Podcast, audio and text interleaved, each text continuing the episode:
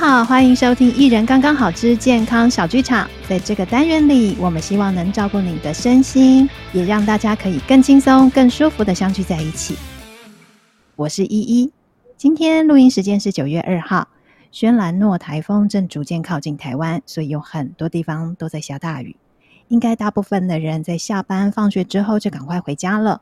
如果有户外活动的行程，也会改变。但是呢，我们今天还是要邀请非常好动的 Kiki 职能治疗师来跟大家分享一下他的户外运动经验。请 Kiki 先跟大家打声招呼。嗨，各位听众，大家好，我是 Kiki。嘿，Kiki，我们今天邀请你来聊的是马拉松，因为我知道你非常爱跑步。嗯脸书上也常常看到你一下子在这边跑，一下子又去那边什么上台领奖，真的都 停不下来，而且跑得又很快。那我先问你哦，这礼拜你有因为台风打乱了什么运动计划吗？打乱运动计划吗？嗯，对，应该说训练还是在训练啊。哦，对啊，训练还是有，不畏风雨。对，无无畏风雨。像我今天早上就怕想说。啊，那个台风赶快要来了，然后趁着早上还没有下雨，赶快出去跑。哇！然后至少我完成今天的作业，这样子。哇，就真的还是会跑就对了。对对对，但还是要看状况啦。如果真的是雨下太大、风太大，当然就是就换个方式运动这样子。OK，那我们今天是在聊跑步嘛？那你要不要讲一下你最近一次的马拉松经验？呃，最近马拉松就参加一场，呃，在台东的关山毫米马拉松。关山毫米马拉松，嗯，对，因为关山出毫米，所以他就他就取作关山毫米马拉松。对，嗯，那那边其实我第一次去哦，嗯，那因为现在去其实还蛮热的，但是。嗯关山那边有蛮多自行车道的，所以那边跑起来，因为有树荫，所以也没有想象中那么热。然后我觉得那边比较不一样的是，太阳就是从东边升起嘛，对不对？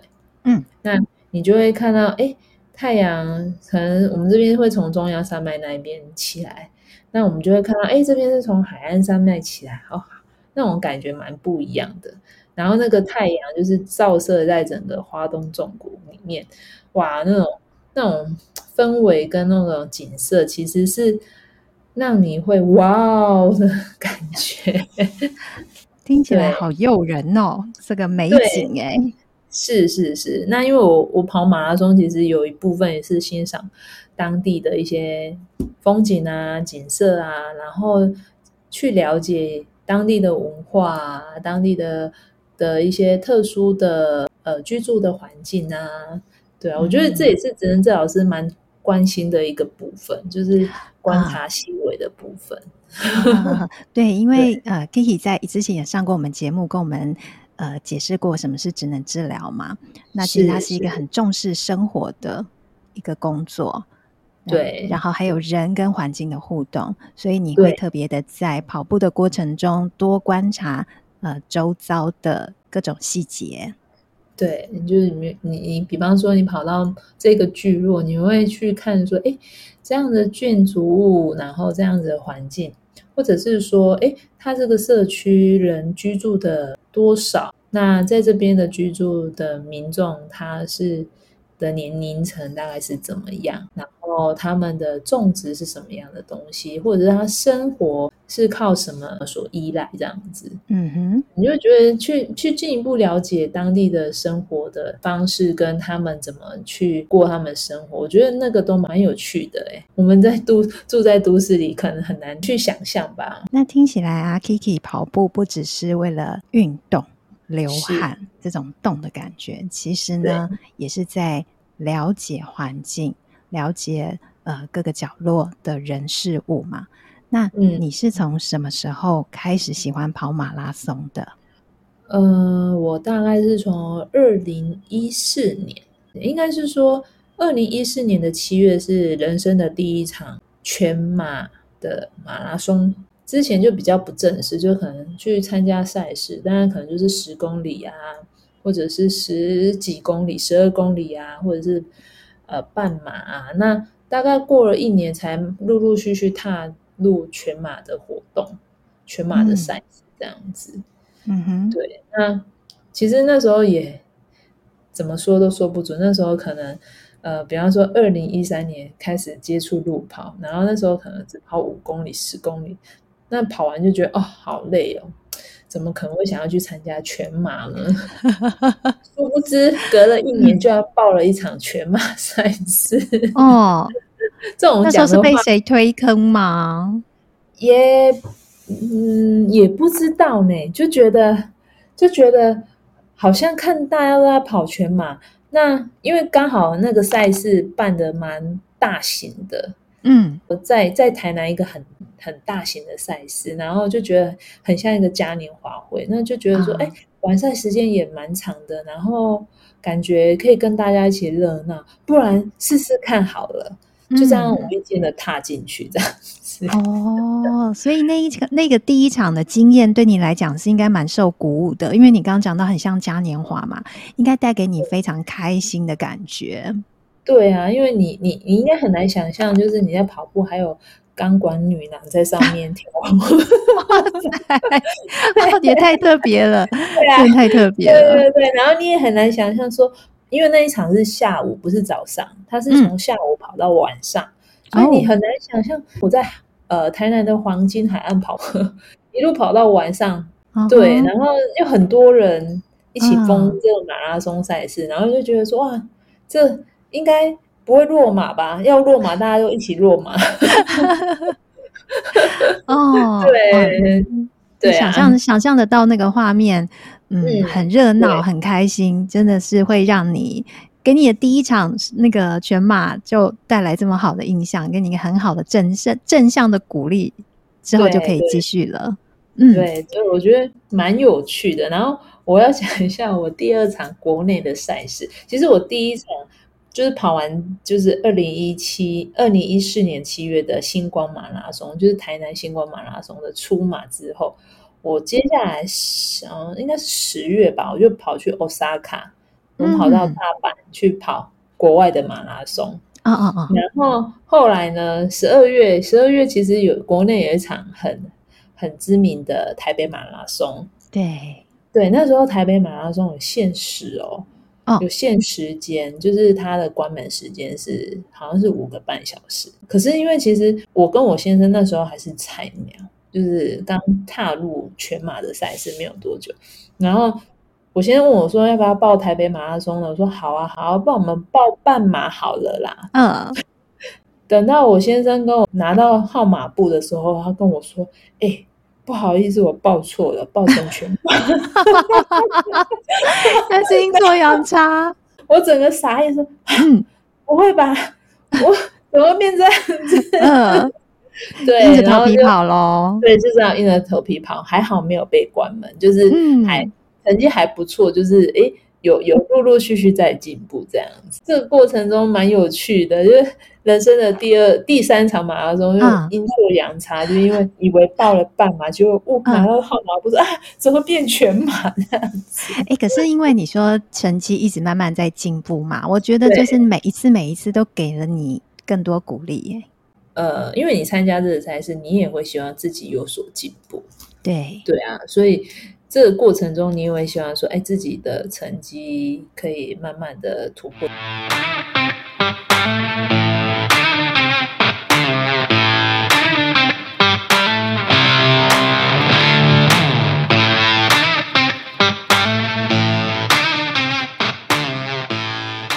关山毫米跑完，那是我第八十八场马拉松。哇！这个算小咖，这算小咖的，在马场里面真的算小咖的，对对对。嗯嗯嗯。可是可是，我觉得可能这种经验已经很丰富，你跑马拉松的经验其实已经累积到一个程度，所以你大概知道说用什么样的方式也可以把它混过去。好过分哦，我们这种看。都不知道怎么跑的。然后有个人跟我们说：“哦，你已经轻松到可以混过去了。”但是你，当你你你不能挑那种台北马拉松混来混，那太难混了。你只能挑那种比较软的赛事，就是它的限时比较长的赛事来混一下这样子。对，那限时大概可能。呃，全马的时间五六个半或七个小时，这其实很充裕。其实你慢慢跑，然后或者是边跑边走，其实都是很轻松可以完赛的经验吧。就是你大概知道说怎么跑可以完赛啊，哈哈。那我们这边跟听众补充一下好了，我们刚才讲到的全马它是四十二点一九五公里，对。然后半马的话是二十一公里，二十一，对，二十一，对。其实真的是很不简单的。以以我们这种啦，没有在跑的，其实我我自己这辈子到现在，我只跑过五公里，就是一个随便跑的活动。那只是一个嗯，类似校友会的聚会活动，嗯、所以那时候只有跑五公里。对，对然后对，刚才听到有人啊什么跑四十二点一九五公里，什么还还懂得如何混过去之类的。这个还有更多啦，还有超级马拉松啊！超级马拉松大概是多远？哦，不一定哎、欸，其实。只要超过四十二点一九五都是算超级马拉松，就我们说的超，oh, 对.因为就超过它的超过一个全马的距离，我们都会说到它是就是超马，只是说看单位它怎么定，可能六十公里，可能八十公里，可能一百公里。OK，那你有跑过一百的吗？有啊有啊有跑过一百的，在哪里？在呃南横。南横跟正新竹的正西堡，哦，那时候是都都是，哎，南横有先跑过六十，然后隔年再跑一百，哇，对，就是那时候跑完六十，觉得嗯，好，好像还 OK 哦，要不然明年要报一百，然后就明年跑一百这样子，哦，然后明年跑完正呃跑完南横一百，就隔年又跑正西堡一百这样子，你就会跑一百跑上瘾了。以后 飞一百不跑，没有了啦，没有非一百不跑，我是觉得说可以挑战自我一下，对，嗯，对，那只是说以以赛事的难度来说，南横比较简单一点点哦，是镇西堡，因为它的爬升比较多，就是它上上下下起伏其实蛮大的，所以镇西堡比较难一点。嗯，不是难一点，是难很多啦。那时候，而且又一百耶，那这样你花了多少时间？呃，南横是十二小时零四分，那镇西堡是十二小时五十三分，算是女生蛮前面的。镇西堡真是天黑跑到天黑，因为镇西堡那时候好像才二月吧，所以那时候这还是冬天，啊、那冬天没那么早天亮，亮，对对啊，所以那时候我们起跑还是。黑压压的一片，哇！但是南横那一场是起跑就是天亮了，天亮跑到天黑。哇！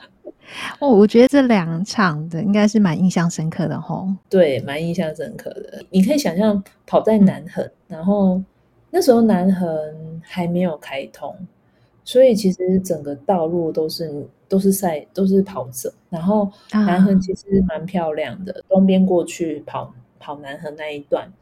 那一段其实你可以看到一些峡谷，蛮壮丽的。当然，南部跟北部的风景不太一样，就是山山林的样貌其实不太一样。我自己会觉得新竹苗栗的山林就是还蛮翠绿的，森林的带给我们的感觉是不太一样的。镇西堡有神林，啊、有古林，啊哈，对，哇，在山里面的感觉是不同的。对对对，因为我祖灵在那边，所以可能就是那种气场也不太一样。那、嗯、感觉好跑跑起来好神圣哦。对啊，很神圣啊。你刚才讲这两个点，它的纬度不一样，海拔还不一样，感觉差好多哦。对，呃，我印象中镇西堡那一次起跑还会有点冷哦。啊，之前镇西堡我我我没有参加过，可是我别人有参加过，他们还有遇过下雪的。因为二月啊，二月如果是东北季风下，他们就是跑的有下雪。对，那我是没有遇过啦，我是在国外有遇到，就是边跑边下雪这样子。你在哪一国的时候碰到？嗯、呃，我在日本，我在日本的姬路城马拉松的时候，哦、呃，刚好。跑到某一个乡间小路，然后遇到下雪，就哇，好特别啊！跑跑起来一阵浪漫。对对对，那时候我印象中我还有开直播，哦、就是哇，我印象中有录影，还是我有录，就是手机有录影，嗯，还还是开。FB 的直播我已经有点忘记了，但是那那时候真的好兴奋哦，因为对呀，因为没有看过下雪，台湾台湾没有看过，去到国外遇到下雪就哇，而且是在跑步的过程里，对，嗯、很真的很酷，但真的很冷，真的很冷。哎，那你除了在日本的那个基路城跑马拉松的时候碰过下雪，这很特别吗？嗯、那你还有在国外还有什么？特别的经验吗？国外吗？其实日本我有跑过东京马拉松、大阪马拉松跟基路城。那国外还有就是德国的柏林啊跟美国的芝加哥。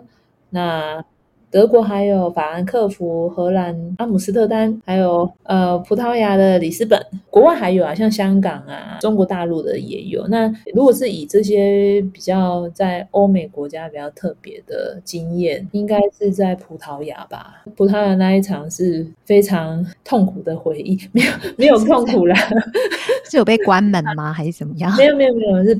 非常的呃，克难的回忆，就是肚子好饿，哦、好饿，好饿，好饿，是肚子饿的回忆。对，肚子饿的回忆，就是怎么都没有东西可以吃呢？还要祈祷别人的能量胶会不会掉下来，要去捡。一个好悲情的画面。对啊，因为它的起跑点跟终点是不一样的，所以那一天早上我们必须要搭火车到起点。那它起点是在北边，从北边跑下来，沿着他们的呃葡萄牙的海岸跑跑下来，到里斯本他们的旧城区。那那一天前一天晚上好像有一些。风雨吧，反正就是把会场有一点弄乱了。那我们也是去到那边才发现说啊，起跑时间延后了。那时候的气候还会有点冷。那我们有虽然有吃早餐了，但是你延后了半个小时，整个能量被耗尽，有就被消耗掉一些了。然后一起跑，你会发现说，哇塞，这一群是怎样？速度怎么那么快？我怎么在那么后面？啊。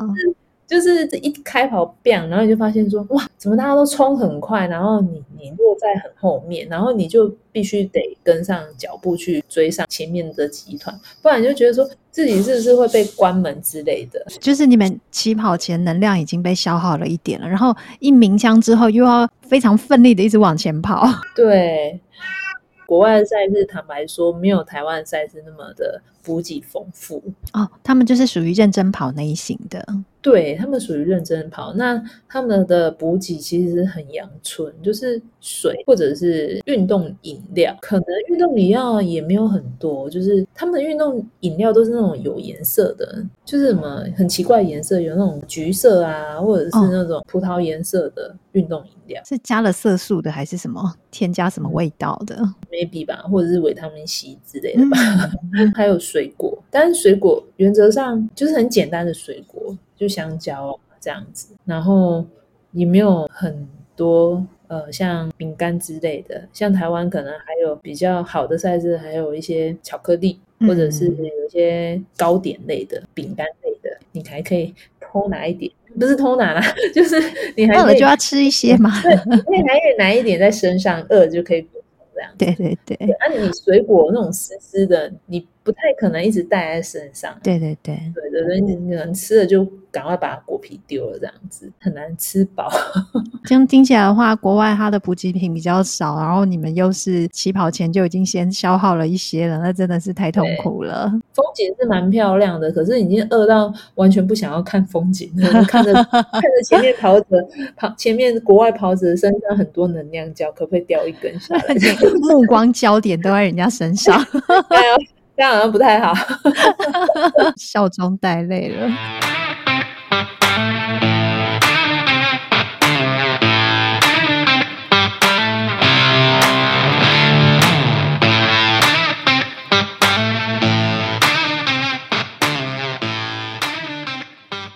听起来好像就是有一些城市是我们在马拉松界有所谓的那个什么六大六大马拉松，对啊，对六大马拉松，嗯，对我刚刚有说就是呃东京马东京马拉松、芝加哥马拉松、柏林马拉松，另外三个是波士顿、纽约跟伦敦啊哈，所以你已经跑过二分之一了，呃，对，二分之一，嗯呃，另外。二分之一就看缘分了，看缘分哦。没有设定目标说一定要完成吗？搜全部都搜集到？嗯，有些。有些费用真的太高了，那、啊、有些抽签能不能抽到这样啊？也是也是，对啊，抽签。但如果比较希望能用自己的成绩去报波士顿马拉松，那那也是蛮值得炫耀的一件事情。波士顿的它是要有门槛的，是不是？对，它那个它不像纽约或者是伦敦，他们或是东京或柏林，啊、他们用抽签的方式，就是你们抽签有抽到乐透。中签了，你们就可以去参加波士顿马拉松。原则上，它是蛮高品质的一个赛事，就是它参加的跑者，他的能力跟他的素质都是蛮高的，所以你要达到一定的成绩，你才有资格去报名波士顿马拉松。那以你来说呢？你所处的类别需要多少时间？呃，应该是说，我以女子组，然后用年纪去换算的话，我至少要三个小时三十分钟。那如果我年纪越大，可能现实的时间就比较宽裕。但我不希望我、啊、我老了才在跑车。对，那你现在呢？你现在的那个被公认的成绩？呃。呃，应该是说有认证的赛事的成绩，目前最好是三小时五十分，是去年的台北马拉松，一年只差二十分了耶！二十分其实也很遥远呢。我们这种在旁边说风凉话的，对，二十分不是随随便便就可以进步了。哦，你看我真的是风凉话，嗯，对，二十分，嗯，他的。它四小时以内，然后要再往前精进你的成绩，其实那个门槛会越来越高。如果我的完善原本是五小时，我要进步到四小时半，我觉得那个门槛比较低，你只要多训练一点，OK，应该是比较容易就进去了。嗯，就成绩比较容易达到你的目标。可是你已经进入四小时以内了，你要再把你的成绩往前推，我觉得困难度会越来越高。可以就跑，那不行，其实也不勉强啊。就是人要有一个目标，有一个梦想，那我们就朝着梦想前进。那能不能就看有没有机会啊？那对你在跑步的过程中有曾经受过运动伤害吗？受伤一定多多少少都会有，有些是皮肉伤啊，有些是真的是骨头上面的，或者是韧带啊，或者是肌腱之类的受伤也是有啊。比方说刚刚开始在跑步的时候，我相信应该很多人都会有一些黑指甲的状况，就是你的鞋子挑选的不适当，或者是你刚开始跑那么长距离的时候，你的脚可能会肿胀，然后你的指甲就会往前去顶鞋子，然后就慢慢。你的指甲就变黑了，你觉得它有一点就是淤血的感觉，它不是灰指甲，它是因为你可能一直撞击它，所以你的指甲就黑掉，然后会起水泡啊、脱皮啊，那个难免都会有。那如果是一些韧带肌腱，就要反过来看我们的训练的强度跟一些呃训练的时间长短有关系。嗯哼，刚开始我印象中有一次，那时候刚在练跑前几年，那时候还在骑脚踏车。我印象中我赛事前一天去骑个大概五十公里左右的脚踏车吧，隔天要参加一场半马的赛事，结果我大概跑差不多快十公里，然后我就发现我的膝盖外侧好痛好痛好痛啊！只要一弯曲就挨了一下，我就觉得说不行，我我可能没有办法跑下去了，再跑下去我可能会回不来，然后我就只好提前放弃。那后来才发现说哦，原来我得了。髂胫束症候群，呃，你看另外一种讲法就是跑者膝，就是在跑者蛮出现的一个膝盖上面的问题。嗯，那它其实是因为你大腿侧边有一条很强壮的一条筋膜，嗯，它不断的在摩擦你的膝盖外侧，那它产生一些急性的发炎反应，导致说你附近的一些筋膜啊发炎，那你只要一弯曲，然后一磨到它，你就会很痛。那尤其是下楼梯哦。真的是不行这样子。对，只要是 有要弯的，膝盖要弯的，对，要弯的，嗯、或是就是让他那一条髂胫束磨过去，你就会觉得啊，好痛啊，嗯、听起来真的是很痛。啊、嗯，那那个是真的是很多跑者蛮常出现的一个问题。那他可能出现的原因，我们要去思考啊。因为有些人他会说啊，髂胫束症候群有可能是因为他囤积的力量不太够，他在跑的过程中就必须一直要靠髂胫束去维持。嗯哼，有有一种讲法是这样子的啊，当然我觉得这部分还是可以给一些专业的物理治疗师去评估你的跑姿的状况。嗯，我觉得这个部分，如果你本身有运动伤害，我就觉得你可以去寻求一些专业的医疗。背景的治疗师去去帮你协助运动伤害这一块，跑步会造成伤害，多多少少都会有。可是我觉得基础的一些肌力跟肌耐力一定要训练。我比较常听到有些人说啊，跑步伤膝盖，主持人有听过？有啊，所以就有人就说那就不要跑。对，对我觉得哎，这好像有点怪怪的，这逻辑怪怪的，对不对？真的跑步伤膝盖吗？我们要去思考。跑步真的伤膝盖吗？如果你都没有把你的肌肉给练强壮，或者是你用不对的方式去跑步，那真的是去伤膝盖。对，假设如果你的本身股四头肌很强壮，然后你的跑步姿势也没有太大的问题，那我原则会觉得说，只要适度的运动，应该不至于说会让你的膝盖产生太大的退化，就是不要过量，那个量。当然是你要跑很远，当然还是要经过慢慢的累积、慢慢的训练、慢慢的把你的体能达到一个地步，你再去跑那么长的距离，而不是说我一次要就要训练那么长的距离。很多体能是需要累积而来的。就是说跑步的话，它要有循序渐进的训练，或者是说，如果你想要挑战，你想要下场去参加竞赛的话，那个公里数也是要循序渐进的。比方说，你要训练一个。四十二点一九五的全马赛事，嗯、那到底要怎么训练呢？到底是要一次就要跑半马吗？还是说我的体能只能从五公里慢慢开始训练呢？我觉得这个是一个很好可以去思考的一个问题。如果你过量，当然一定会受伤啊。对，对，那如果你循序渐进的把你的一些大腿的肌耐力给训练起来。嗯你才能有机会慢慢的增加你的跑步的距离，跑步的时间，才有机会去避免他受伤。Kiki 刚才有说循序渐进嘛，那其实我自己也有个心得啦，嗯、就是如果说我们自己原本有一些姿势不良的地方啊，我们可能在练习的过程中就会受伤了。其实也要赶快趁这个机会调整自己的姿势，因为你要去找原因嘛。对，你不找出原因，不做调整的话，你以后想要再挑战更长一点的距离，那只会让你的受伤机会或者是受伤的程度更严重。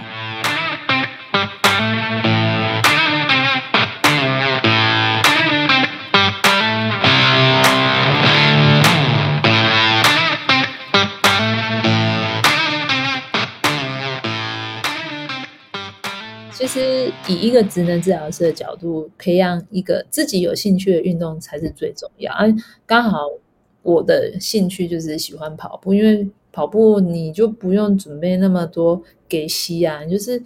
一直想跑，鞋子穿着就可以出去了，我就很随性，这样很随意，这样。哎，可是鞋子真的有这么随性吗？选鞋子有没有什么撇步啊？有要注意的地方？选鞋吗？当然是一定要自己穿的舒服的鞋子啊。那你一定要是找一双舒适的慢跑鞋啊。跑鞋的话，跟篮球鞋那种，就是其他的那种运动鞋，它会有一些设计上不一样的地方吗？差蛮多，差蛮多的。你你想一下，篮球它所需要的运动的方向有哪些？跳跃啊，左右前后移动什么的。对呀，你不觉得它的所动的范围蛮大的？甚至它可能要转身，所以它很容易产生什么问题？扭伤。对，不小心转个身就扭到脚了。所以很多篮球鞋它会做高筒的鞋子，它的鞋子也会比较坚固一点，会比较硬一点。我们跑步。慢跑，我们的运动方向是哪一个方向？往前，大部分是往前嘛，对，对不对？顶多转个弯，转弯还是微微的可能向右或向左。那所以我们的鞋子原则上做的方向就会比较往前，你踩下去那种就觉得，哎，它好像要往前冲那种感觉，它比较不会让你有左右的那种移动的感觉。就是跑鞋的话，因为我们都说脚跟先着地嘛，就是我脚跟一着地，那个鞋子就会让我觉得我要往前。对，有些像鞋子，它的脚尖它会做的比较高一点，就是像有点翘起来那种感觉。对对对，所以你只要不一定是足跟啊，有些人他是中足着地的，哦、或是前足着地，他们可能一着地之后就滑到前。去了，它主要也轻啊，鞋子可能也跟篮球鞋比起来也是轻蛮多的，但是它的方向性就很单一，就是一直往前。对，然后它也不会做高筒啊，原则上就是做一般的在脚踝那边的的高度这样子。嗯，那鞋子买鞋的时候你要注意它的楦头啊，除了我们会看你的长度嘛，你的大小尺寸，那另外一个我个人觉得蛮重要就是楦头。因为有些人他的脚比较宽，比较有肉，嗯、所以他穿进去可能长度可以，可是他的大拇指跟脚趾头指头之间很拥挤。那如果很拥挤，你一直往前跑步，有可能你的指甲。你的脚趾头没有空间，然后一直顶前面，那黑指甲就来了。对，呃，我们在选楦头的过程中，哈，你要看的不只是鞋面的宽度，而是要看你前脚的整个截面积够不够。你的脚趾头有一个空间移动，这样子，或者是我们跑久，我们站久了，脚都会有点肿胀。对，那个空间是不是有一些预留的空间？其实选鞋蛮重要的，因为现在市面上很多鞋，到底哪一双适不适合，你要试过才知道。有些欧美的他们设计的鞋子可能会比较窄版，那对于我们这些亚洲人。脚比较宽的穿起来就会觉得没有那么舒服。如果你知道你的脚脚很宽，那你可能要挑一下鞋子的布料也是蛮重要的。鞋子的一些缝线，它的布料其实也会影响你脚趾头就是伸缩的空间。哦，对啊，我曾经有买买过一双鞋子。哦我以为穿起来 OK，结果可能因为肿胀啊，因为它旁边有缝线，它那个缝线刚好是我脚想要伸展的地方，就我发现那个缝线压住我不能伸展，结果我就这样磨破皮了。这个都是小细节吧？诶，那你刚才啊有讲到那个鞋子啊，它布料的缝线，然后可能会让脚趾头磨破皮嘛？那如果我们穿在身上的衣服呢，它那个布料。也有没有什么要注意的地方啊？然后以免腋下磨破啦，或者是熟悉部磨破啦，嗯、对，还有胸部磨破了之类的事情，会哦，会哦，就是因为你想想看你，你你你跑的距离是一个全马的距离，那那些那些布料一直在你的皮肤去摩擦，那如果那些衣物它本身没有很柔软，它是粗糙的。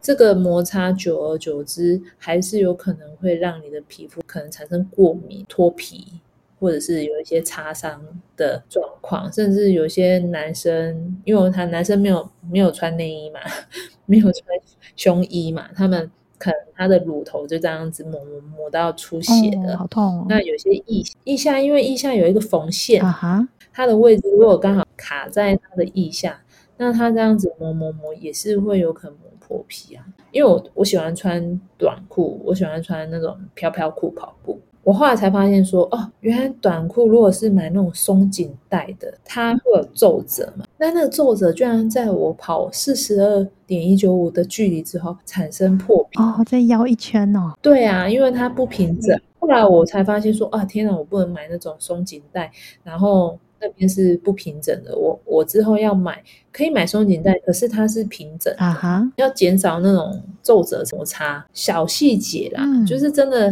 你你遇过你才发现啊，原来这也很重要。对，那所以说你看，就是布料，不管是反正你身上会碰到布料的，像袜子也算是布料嘛，都要注意它的缝线、线头，还有那个皱褶，它的缝法，嗯、这个都要注意。呃，有其实有一些可以解决啦。如果真的你很喜欢这件衣服，你想穿着它 出去跑步这样子，uh. 你其实可以用一些呃乳液啊，或者是一些呃凡士林去让它减少摩擦。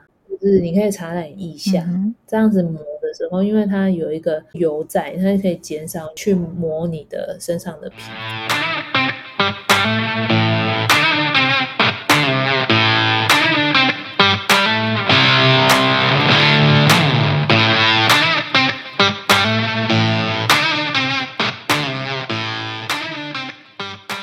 我们要不要现在来讲，就是说在补给站，你还曾经看过的哪些东西啊？在台湾，台湾的赛事真的是像嘉年华会耶！我曾经看过有人提烤鸡呀，还有什么龙虾啊，龙虾是龙虾沙拉的，太厉害了。然后有石斑鱼粥啊，哦，花枝丸啦，哦，那个真的是。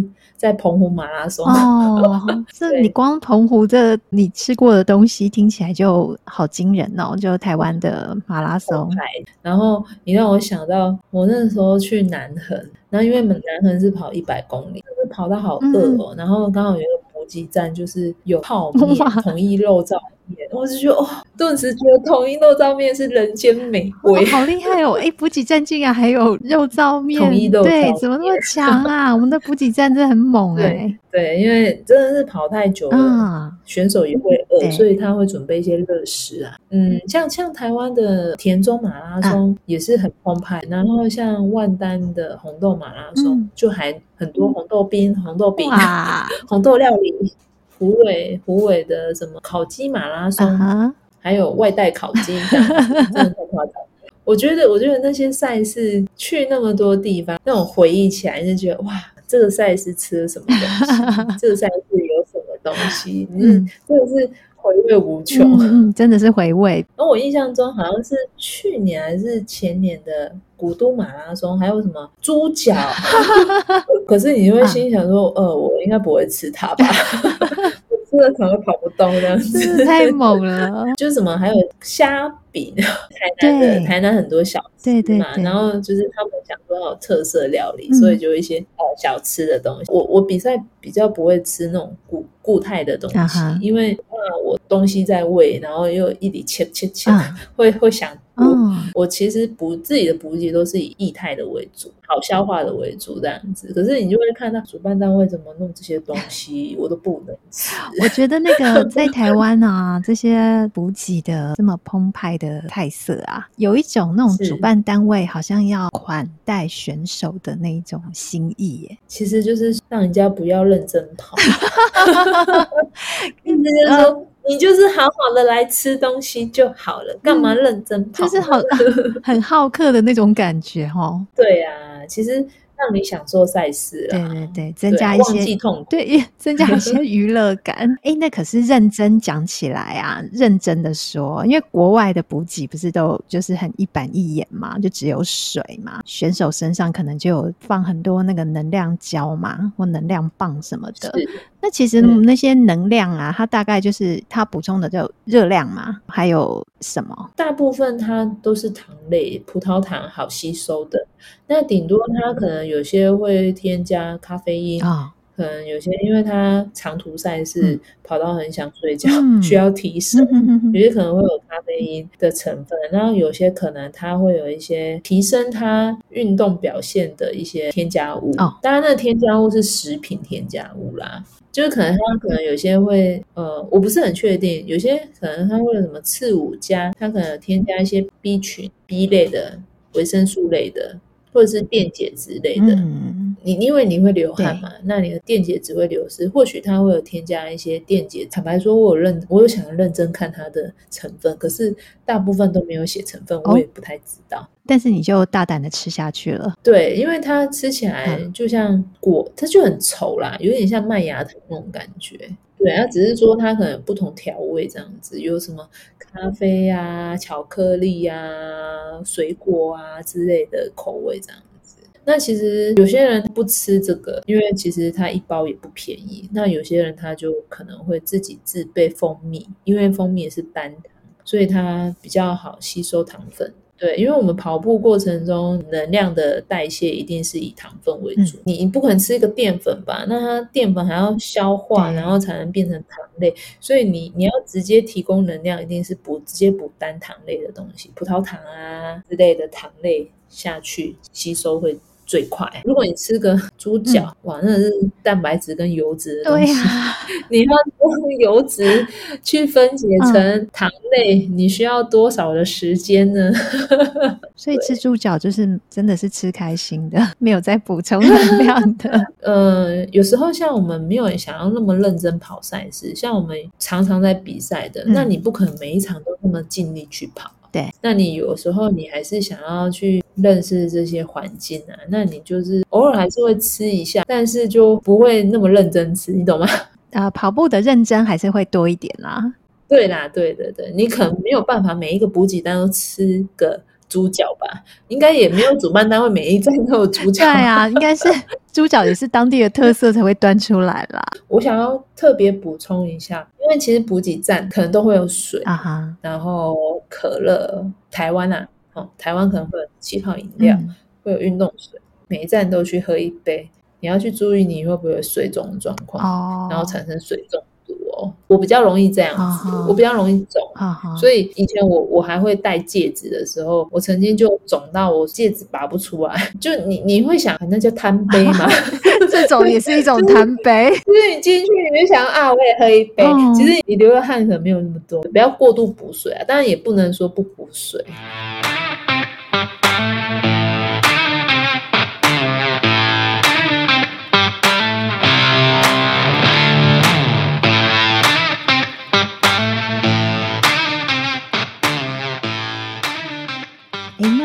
我想要最后问 Kiki 一下哦，就是是如果啊，我们听众听完这一集啊，对路跑也产生了兴趣，那通常可以在哪里知道有马拉松赛呢？OK，其实现在很多呃网络上，你只要 Google 什么运动笔记。或者是跑者广场，它里面就有很多赛事的资讯，不论是全马、半马、超级马拉松，嗯、其实它就会有一些赛事资讯在上面。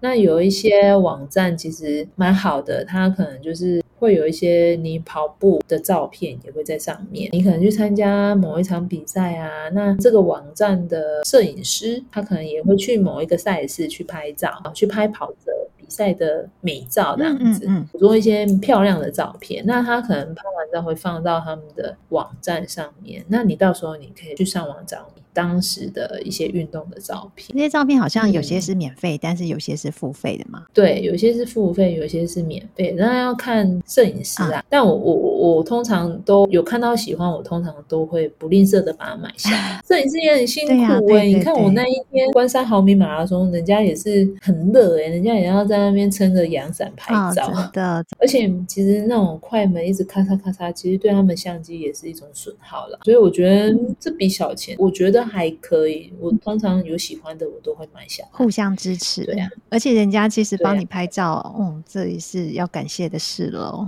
是啊，如果他没有拍照，你连照片都没有。对呀、啊，谁那一边跑步，自己还那边，除了有特殊目的的网美啦。对啊，像像有一些赛事啊，可能就是一些特别赛事。他他他就会，比方说蓬蓬裙女生，或是有些是女生的赛事啊，嗯、像日本啊，其实蛮多 cosplay 的，对，他可能会打扮成什么样的风格跑者。那你都打扮成这样，你你也会希望有人帮你拍照吧？真的？哎，那你自己有没有？啊、你自己有没有特别的装扮？我通常都会穿旗袍，旗袍，很酷。对对对对对，像去芝加哥马拉松，我就穿旗袍，嗯、因为我觉得就是一个中国风的概念，这么有东方风情的，应该很吸引场边的人哦。对啊，他们说哇，beautiful，他们就会一直跟你说加油啊，啊。他们就觉得哦，你很特别、啊，而且旗袍开高叉，这个腿也很蛮好动的嘛。对对。对对对，一定要开高叉哦，不能不开。对对对，我可能跑不了，不开把它撕开。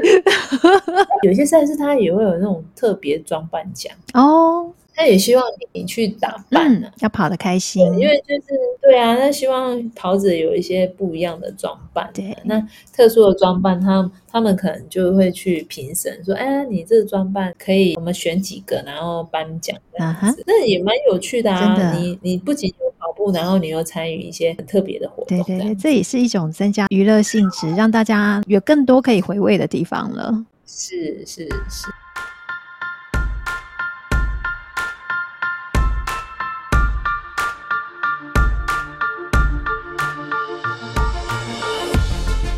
那那主持人有想要参加？啊，好像真的有朝一日可以再开始练开始练跑喽。因为我觉得这几这几年下来，我觉得我的那个肌力应该有提升了吧。虽然前阵子还是有被教练说我的股四头肌还是不够。希望有朝一日我们的主持人嗯一起。参与跑步，好哦，我也去见识一下哪里有烤鸡之类的。对对对对，来体验一下这种一边跑步一边欣赏风景，嗯、一边跑步一一边享受美食的乐趣。真的真的，谢谢 Kiki 的鼓励。嗯，加油加油！今天啊，很谢谢 Kiki 啊，跟我们分享。怎么样用跑步呢？探索这个世界，然后认识好多有趣的地方。那还有，当然了，包括了饿肚子的经验。那这也告诉我们，以后身上自己的一些呃补给品要准备好哦，尤其在国外的时候。接下来呢，未来希望大家跟我一样，如果都还是跑步小白的话，那有总有一天我们要跟 Kiki 一样一起跑起来。养成规律运动很重要。哦。对，我现在是有规律运动哦。那在接下来的一个目标就是跑起来喽。养成规律跑起来喽。OK，好，那我们就先跟大家说拜拜喽。好，拜拜，拜拜。